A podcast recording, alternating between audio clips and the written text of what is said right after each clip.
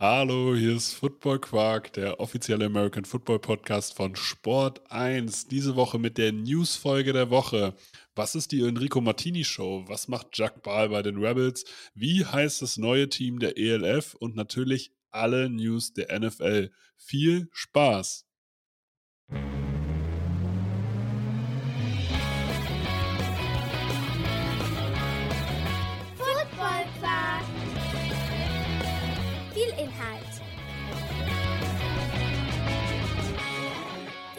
Masse.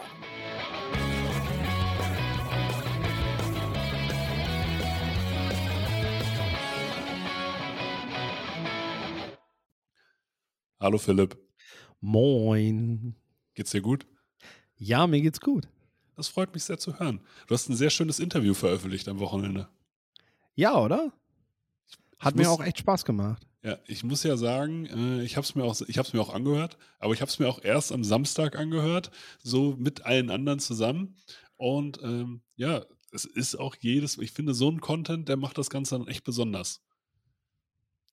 Das macht die Arbeit tatsächlich auch besonders. Also ich finde so, wenn wir beide natürlich miteinander sprechen, das können wir natürlich auch privat, das, das ist natürlich auch immer, immer schön. Aber ich finde, gerade aus solchen, solchen Gesprächen nimmst du, nimmst du nochmal selber ganz viel mit, was du so noch nicht wusstest oder was du vielleicht anders gesehen hast.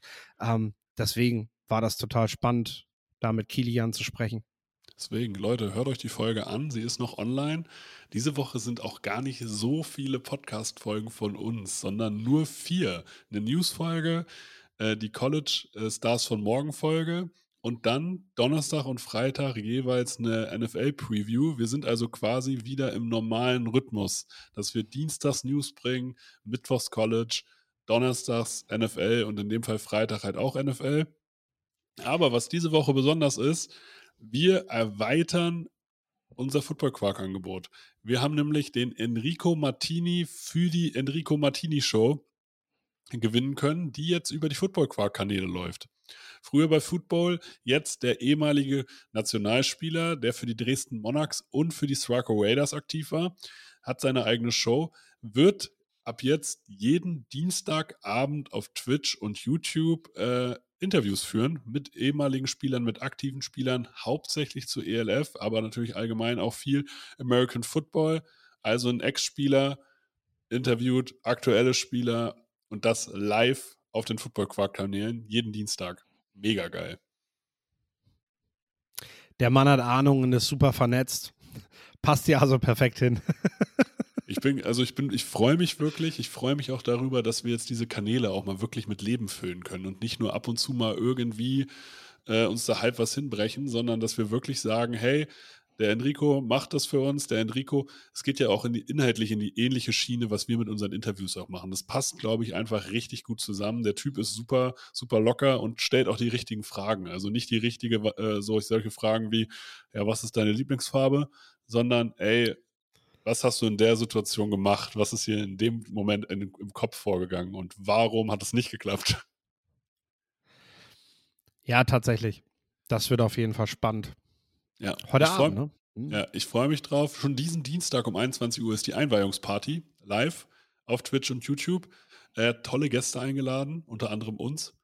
Aber danach kommen halt verschiedenste Interviewpartner. Deswegen hört auf jeden Fall rein. Auch wenn ihr die Folge jetzt erst am Mittwoch oder Donnerstag hört und somit die, die Live-Show verpasst habt, auch im Nachgang kann man das natürlich bei Twitch und YouTube sich angucken. Große Football-Quark-Empfehlung. Ein Schmankerl habe ich auch noch. Also die, die Highlights reihen sich so aneinander, aneinander. Der Lorenz, mit dem ich die Stars von morgen mache, ist aktuell in Kalifornien vor Ort beim Collegiate Bowl. Ist dort ja mitverantwortlich bei der ganzen Ausrichtung und Planung. Er wird also mit den, mit den Trainern, mit den Managern, die, die direkt aus der National Football League sind, dort am Spielfeldrand stehen und auch auf dem Platz sein bei den Drills. Und äh, der wird morgen früh seiner Zeit, sehr früh seiner Zeit, wird er mit mir auch darüber quatschen, was er da bisher so erlebt hat, ähm, was er selber mitnimmt daraus, was, was er zu den ersten Spielern halt sagen kann, die sich dort präsentieren. Und äh, ja, dann geht es natürlich vom Collegiate Bowl aus direkt weiter zum Senior Bowl. Also wir sind jetzt voll im Draft-Geschäft.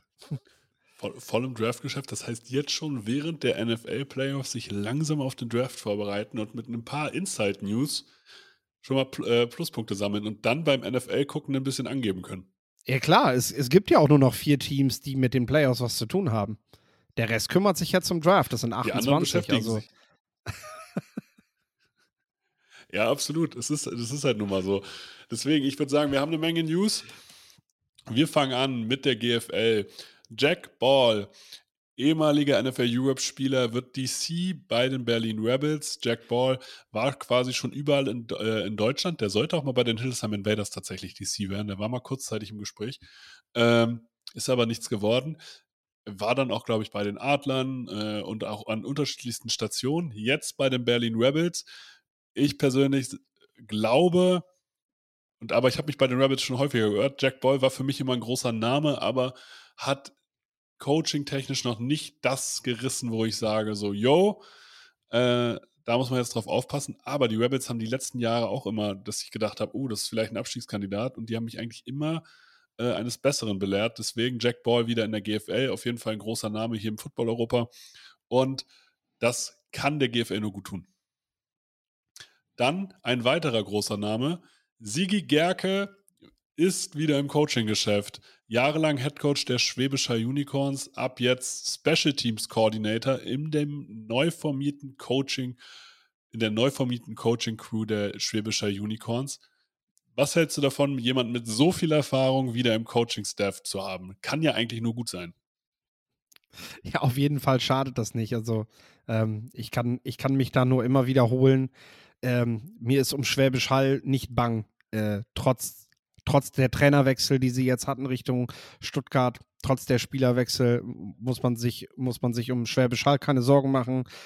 Berlin, wenn ich das noch dazu sagen darf, die Rebels, äh, ja, letztes Jahr gerade so noch drin geblieben, eigentlich nur aufgrund von Teams, die halt äh, nicht drin bleiben durften. Sportlich wär, wären die Rebels tatsächlich abgestiegen in dem Jahr und äh, da da muss jetzt tatsächlich was passieren, weil sie sind jetzt das, das dritte Team, wenn nicht das vierte Team im Berliner Raum, in Berlin direkt das dritte. Ähm, nehmen wir die Potsdam Royals noch mit, sind sie die Nummer vier in Berlin. Und da muss man sie, glaube ich, wenn ich momentan ein Power Ranking dieser vier Teams machen würde, muss man die Rebels da auch einfach auf Platz vier setzen. Und dann wird die Luft natürlich schon dünn in der GFL. Definitiv. Auch da kann so ein Name einfach nur helfen. Deswegen, und bei Schwäbisch sage ich, die haben eine Kultur und das merkst du gerade. Die, äh, die resetten sich gerade, da gibt es eine Unternehmenskultur quasi, die jetzt wieder sozusagen greifen kann. Und da passt natürlich das Urgestein Sigi Gerke einfach perfekt rein, der was wahrscheinlich geprägt hat wie kein anderer.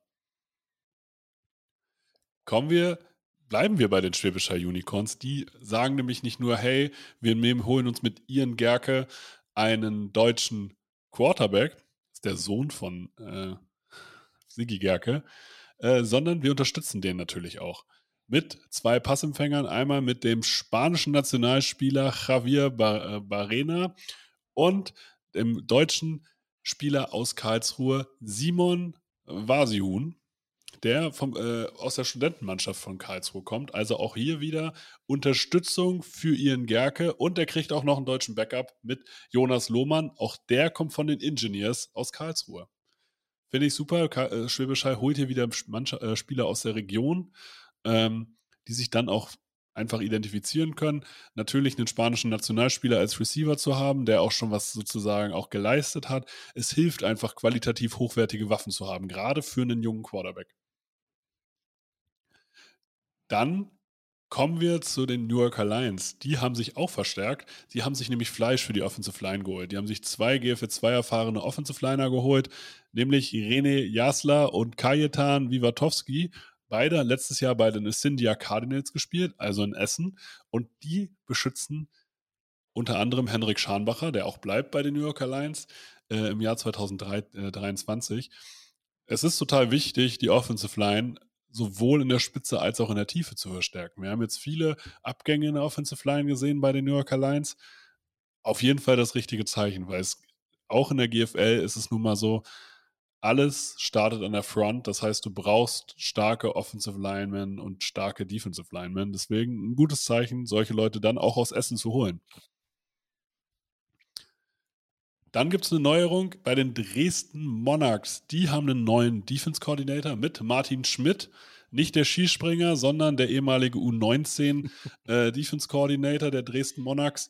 Ähm, es gibt jetzt eine Neuerung. Bei den Dresden Monarchs sind jetzt, ähm, sie haben jetzt einen hauptamtlichen Hot Cat Coach, aber alle Coordinator-Posten sind jetzt separat einzeln nochmal besetzt. Das heißt, die, äh, die, die Coaching-Crew ist hier einfach nochmal aufgewertet worden. Und das halte ich persönlich auch einfach für einen zeitgemäßen Schritt, einfach um möglich, eine möglichst gute Betreuung der, den Spielern gewährleisten zu können.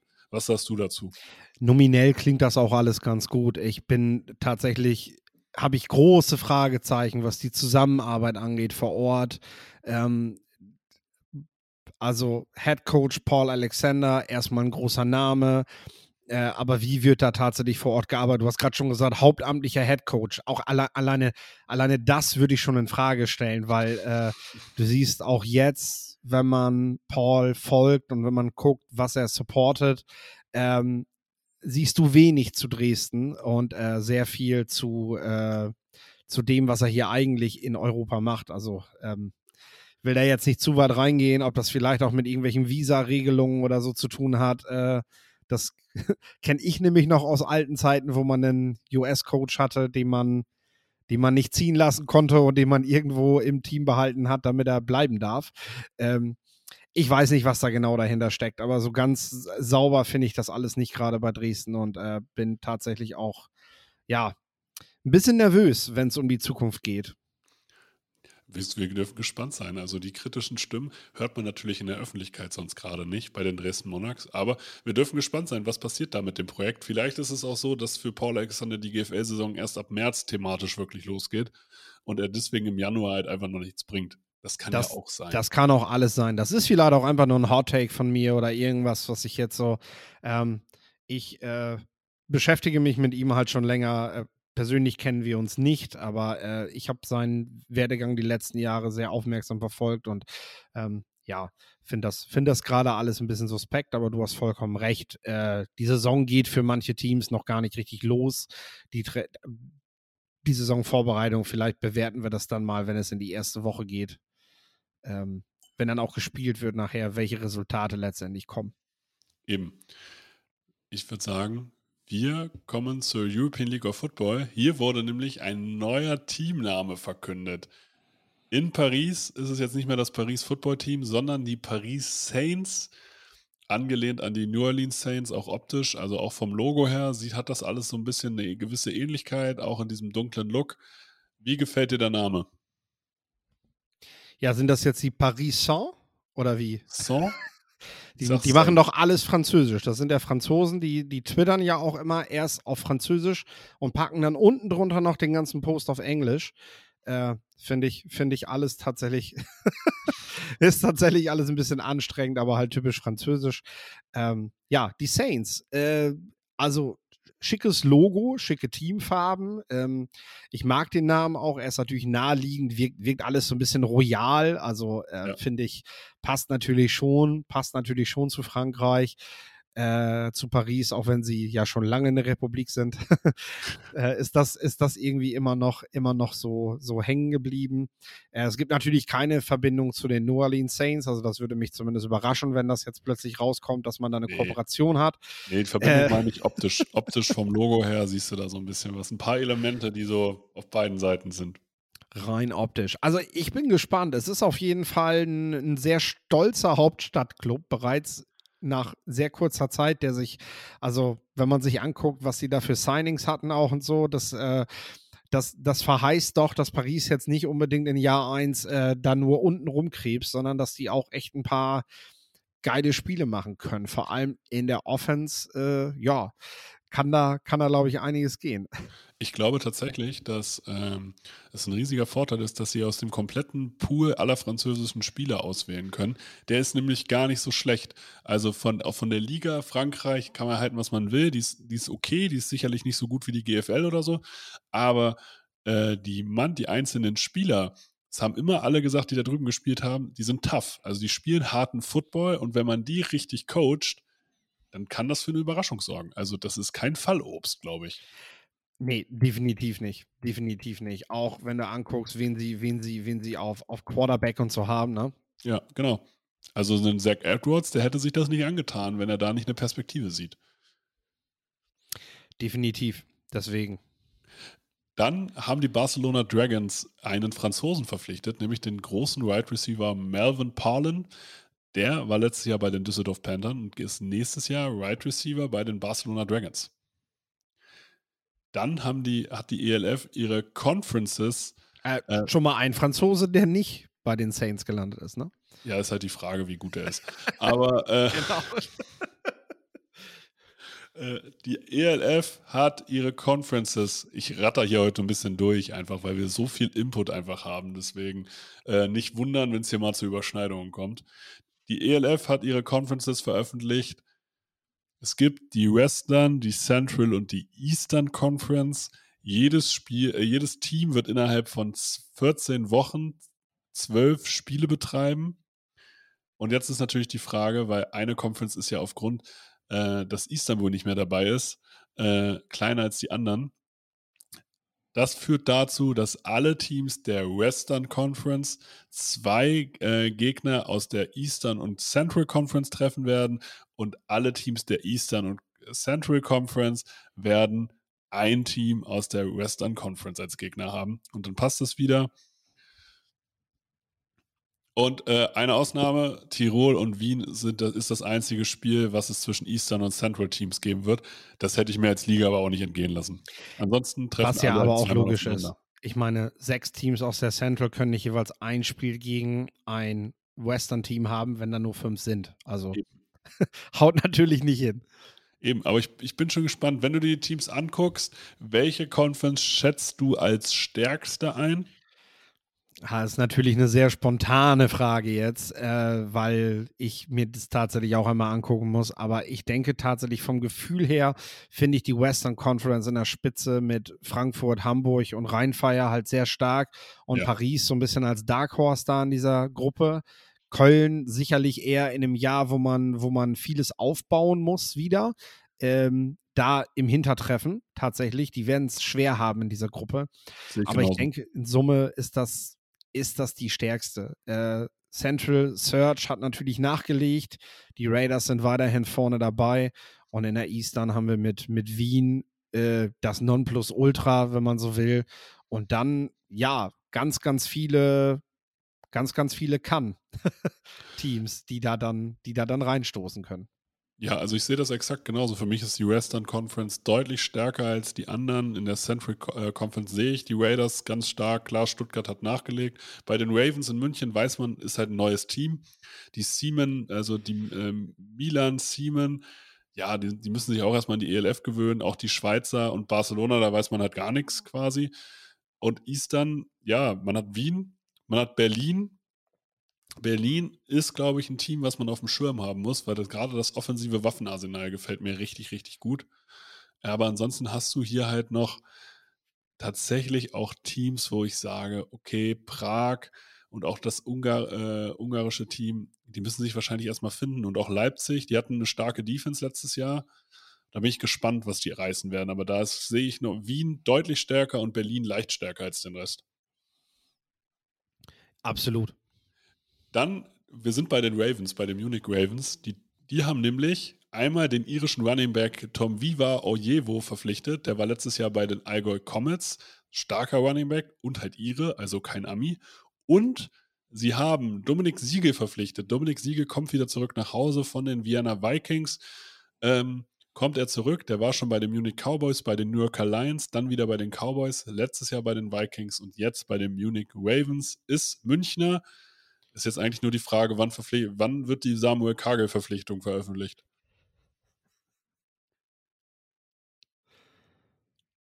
War das eine Frage? Das war eine Frage. Da war ein Fragezeichen hinter. Ich muss dich mal fragen. Mal gucken. Wollte ich gerade sagen, ja. Die Hamburg Sea Devils haben zwei Defensive Ends verpflichtet, nämlich Robert Lachmann und Moritz Hiedelleder. Beide sind 1,95 groß und wiegen 115 Kilo. Beide haben das Footballspielen weitestgehend in Australien gelernt. Aber der Unterschied ist, Lachmann hat bei den Junior Devils angefangen und deswegen ist er kein Import. Hiedelleder, der in München geboren ist, hat in Australien angefangen, Football zu spielen und deswegen Import. So einfach ist das. Ja, aber das muss man also muss man ja im Hinterkopf haben, was Importregelungen und so weiter angeht. Das, das ist tatsächlich spannend daran, weil äh, das ist immer noch Grauzone, ne? Also so richtig wissen das die Teams, glaube ich, noch nicht mal genau, wie die ELF das macht. Zumindest hat man das Gefühl. Ich hoffe, dass es da zumindest intern eine klare Regelung gibt. Ähm, aber ja, das ist doch schon mal spannend zu hören. Okay, wenn du in Deutschland das Footballspielen gelernt hast, dann giltst du nicht mehr als Import. Gut. Das ist halt die Frage, wenn du zwischenzeitlich vielleicht auf einem amerikanischen College warst, ist vielleicht nochmal was anderes. Vielleicht gibt es da nochmal eine Regelung. Glaube das weiß ich auch nicht ganz. Aber das glaube ich nicht. Tatsächlich. Ich, also, ich weil man will diese Spieler ja auch haben. Und äh, man will auch, dass, dass man es ihnen leicht macht, zurückzukehren. Und wenn du jetzt eine Regelung schaffst, wie, na, dafür müsst ihr aber extra einen Importplatz für frei machen, dann kann ein, ich sag mal, Kilian Zira, dem wir natürlich alles Glück der Welt wünschen, dass er, dass er in den Draft geht, aber schafft er es nicht, sagt der sich natürlich, ey, aber wenn ich es mir aussuchen darf, möchte ich natürlich schon gerne in München spielen, weil ich daherkomme. Äh, wenn dann aber kein Platz mehr frei ist, sagt die Liga dann, nee, du musst nach Hamburg. Das glaube ich nicht. Also da wird es auf jeden Fall, also ich kann mir nicht vorstellen, dass es eine Regel gibt, weil letztendlich ist er ja auch ein Produkt der Stadt ja. München und Klar. der Region. Also natürlich haben die Cowboys und äh, auch die Comets sicherlich ein Wörtchen mitzureden dabei, äh, was die Entwicklung angeht, weil die Ravens gab es zu dem Zeitpunkt noch gar nicht. Aber es ist doch nachvollziehbar, dass die Region ihn letztendlich wiederhaben will. Äh, und wenn er dann bei den Ravens spielt und bei den Cowboys vielleicht mitcoacht, jetzt als Beispiel. Oder mit seinem Bruder zusammen in, bei Allgäu zockt. Allgäu, genau. Ja. So, weitere Infos dazu natürlich beim Interview, was immer noch online ist. ich würde sagen, wir kommen zur NFL. Ja. In den Conference Finals sind die Cincinnati Bengals, die spielen gegen die Kansas City Chiefs und die Philadelphia Eagles, die spielen gegen die San Francisco 49ers. Ich würde sagen, ich überlege gerade, ich glaube, ich habe das exakt so getippt. um das hier mal so fallen zu lassen, weil ich letzte Woche gemobbt wurde, dass du ja 1-0 führst, habe ich nicht nur eingeholt, sondern auch überholt, würde ich sagen. Ja, hast du, hast du. Ich habe in den Wildcards vorgelegt, du hast in den Divisionals nachgelegt. Gut, was sagst du zu den Spielen? Ja, schöne Spiele. Ich hoffe, sie werden auch gut. Ähm, natürlich hängt vieles noch an der Verletzung von Pat Mahomes. Äh, wir werden da in den Vorschauen natürlich ausgiebig drüber reden. Interessant finde ich tatsächlich, dass ich, oder zumindest wenn man äh, wenn man dem Social Media Auftritt von Carsten Spengemann folgt, ohne da jetzt Werbung für machen zu wollen, dann hat man erfahren, dass der gerade auf dem, dass der sich auf den Weg nach Philadelphia macht und Roman Motzkus dort treffen wird. Also entweder haben die wieder so eine interne Veranstaltung geplant über einen Sponsor, wie beim Super Bowl, oder Pro7 wird tatsächlich vom Stadion aus darüber berichten. Ähm, was mich dann aber überrascht, dass sie das bisher noch gar nicht veröffentlicht haben. Also irgendwas zumindest wird da rund um das Spiel in Philly aus deutscher Reporterperspektive laufen. Also mein, mein Gefühl sagt mir ersteres. Dass aber, es nicht im TV kommt. Genau.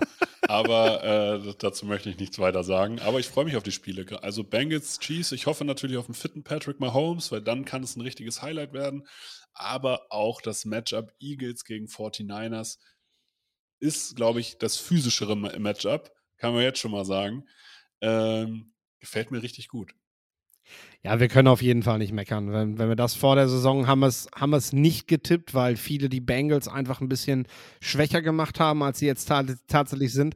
Ich glaube, das motiviert sie noch mal ein Stückchen mehr, dass man sie vor der Saison, obwohl sie Super Bowl-Teilnehmer gewesen sind, äh, doch etwas ab, abgeschrieben hat. Ähm, das, das gibt ihnen jetzt vielleicht nochmal die nötige Schippe, ähm, um, um da Vollgas zu geben. Zumindest hatte man gegen Buffalo schon das Gefühl, weil da muss ich ganz ehrlich sagen, das war dominant von vorne bis hinten. Also Cincinnati hat dort wie ein echter Super Bowl-Contender gespielt und ja. das ist etwas, was die Chiefs selbst, wenn Pat Mahomes gesund wäre, erstmal erstmal schaffen müssen. Genau, also das ist auf jeden Fall ein richtig starkes Matchup. Auch bei den Eagles. Die Eagles sind, glaube ich, bei, bei ihrem Spiel gegen die Giants nie ans Limit gegangen. Das finde ich halt Nee. krass. Wenn du einen Gegner so dominierst und dabei dich nicht mal richtig strecken musst, dann ist das eine Qualität. Absolut. Aber ich Aber will auch nicht zu viel vorwegnehmen. Ja, ja, deswegen, wenn ihr die Folgen hören wollt, das ko- äh, kommt Donnerstag und Freitag, jeweils eine Folge. Ähm, aber es gibt News auch zum NFL-Deutschland-Spiel. Es wird zwei NFL-Spiele geben. Die Patriots und Chiefs sind schon veröffentlicht. Laut Peter King gibt es Gerüchte, dass beide Spiele in Frankfurt stattfinden sollen. Würde ja logistisch auch am meisten Sinn machen. Dass man einmal Das- das, aufbaut und eine Woche stehen lässt. Genau das ist das Ding. Also klar wird eine National Football League nie zugeben, dass man nach dem Geld guckt bei so einer Veranstaltung. Aber es ist auch sinnvoll als milliardenschwerer Be- Betrieb, der die National Football League ist, auch darauf zu achten, denn sonst wird man halt nicht so groß und so erfolgreich wie die National Football League. Ähm, ich denke, dass es den Hintergrund hat, dass man halt einen Standort sucht, an dem man beide Spiele machen kann, um einfach nicht alles zu transportieren, weil alleine das ganze Zeug, ich glaube, es sind, sind über 30 Trucks, die fahren von London dann nach Deutschland. Und dann soll man in Frankfurt nochmal wieder alles einpacken, um das nochmal nach München zu fahren. Das sehe ich irgendwie nicht. Also, das kann ich mir nicht vorstellen, dass sie das machen. Ich auch nicht. Und Frankfurt ist natürlich auch ein guter Standort. Also ein gutes Stadion und ein super Standort. Und auch dann ja auch ganz in der Nähe der, äh, der Zentrale der NFL in Deutschland. Also von daher passt das, glaube ich. Dann gibt es die ersten Trainerentlassungen. Was sagst du dazu? Lombardi, Donatelli, Leftwich und Roman. Roman Ja. jetzt sogar schon OC in Alabama. Genau, den hat die Crimson Tide sich direkt geangelt. Äh, was, was ich eigentlich am spannendsten daran finde, also dass die Coordinator gehen, ein Stück weit haben wir damit ja gerechnet, zumindest bei Lombardi und bei Leftwick. Und äh, die haben wir ja, die haben wir eigentlich während der Saison ja auch schon öfter angezählt. Donatel, äh, ich weiß nicht, was man sich bei den, bei den Vikings genau vorstellt. Scheinbar hat es nicht gut funktioniert. Ich fand, dass er bei den Bears vorher, äh, dass er bei den Bears vorher immer einen guten Job gemacht hat als Defensive Backs, Defensive Backs Coach, als äh, ja quasi legitimer äh, Co-Trainer von Vic Fangio, wenn, wenn man so will. Ist dann mit ihm auch nach Denver gefolgt. Auch das hat gut geklappt.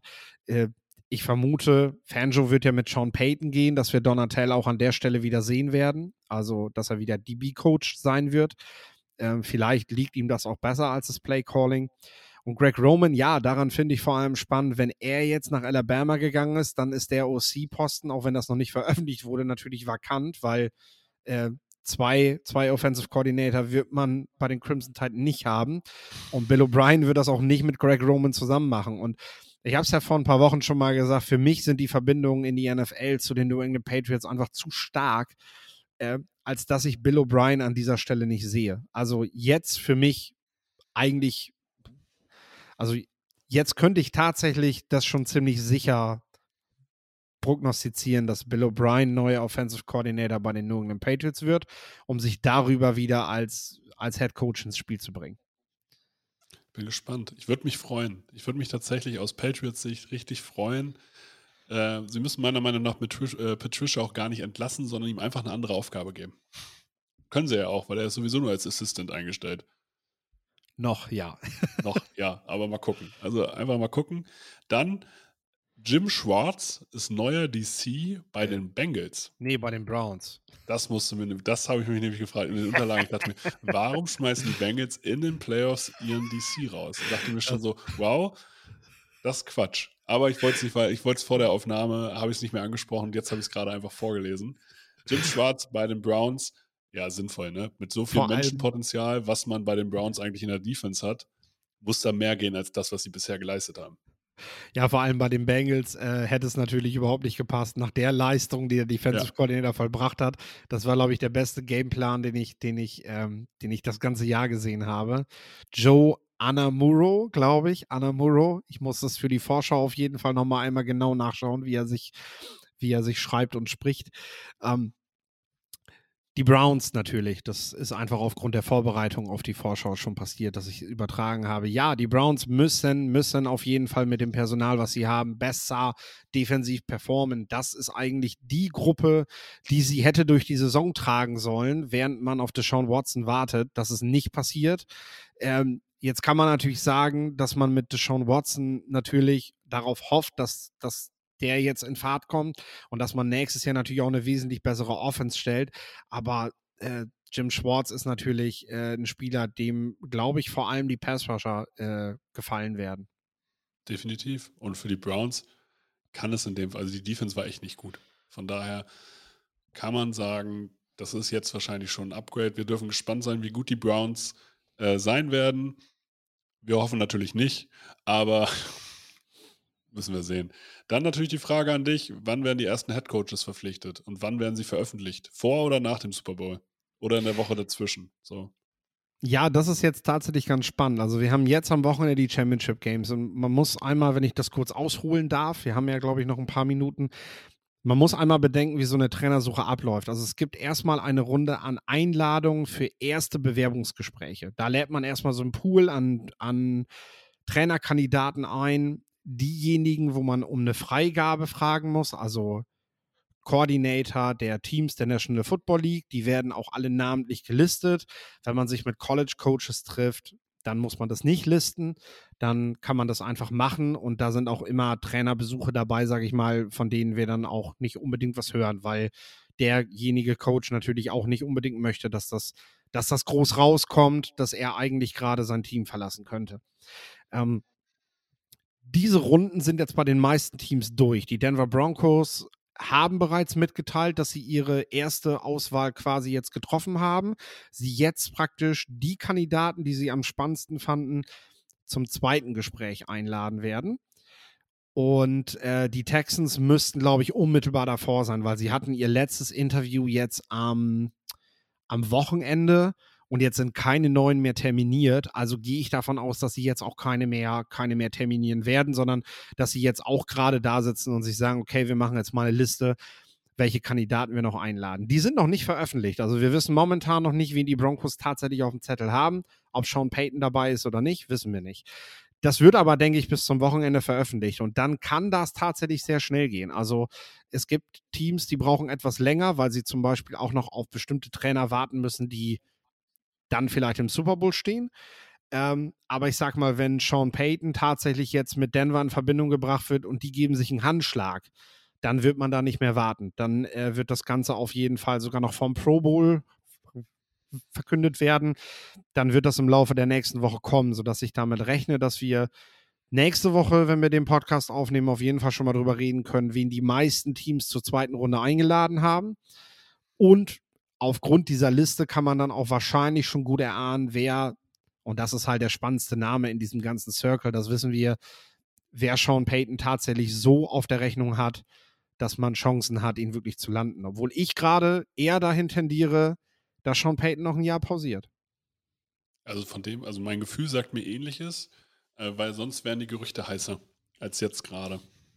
Ja, ich glaube einfach, dass ihm das, was ihm, was, was an Teams da ist, äh, dass ihm das nicht gefällt. Also äh, es, es hieß vor der, vor dieser Phase hieß es immer, die Rams könnten ein heißer Kandidat sein. Natürlich Dallas, wenn sie es nicht in die Playoffs schaffen.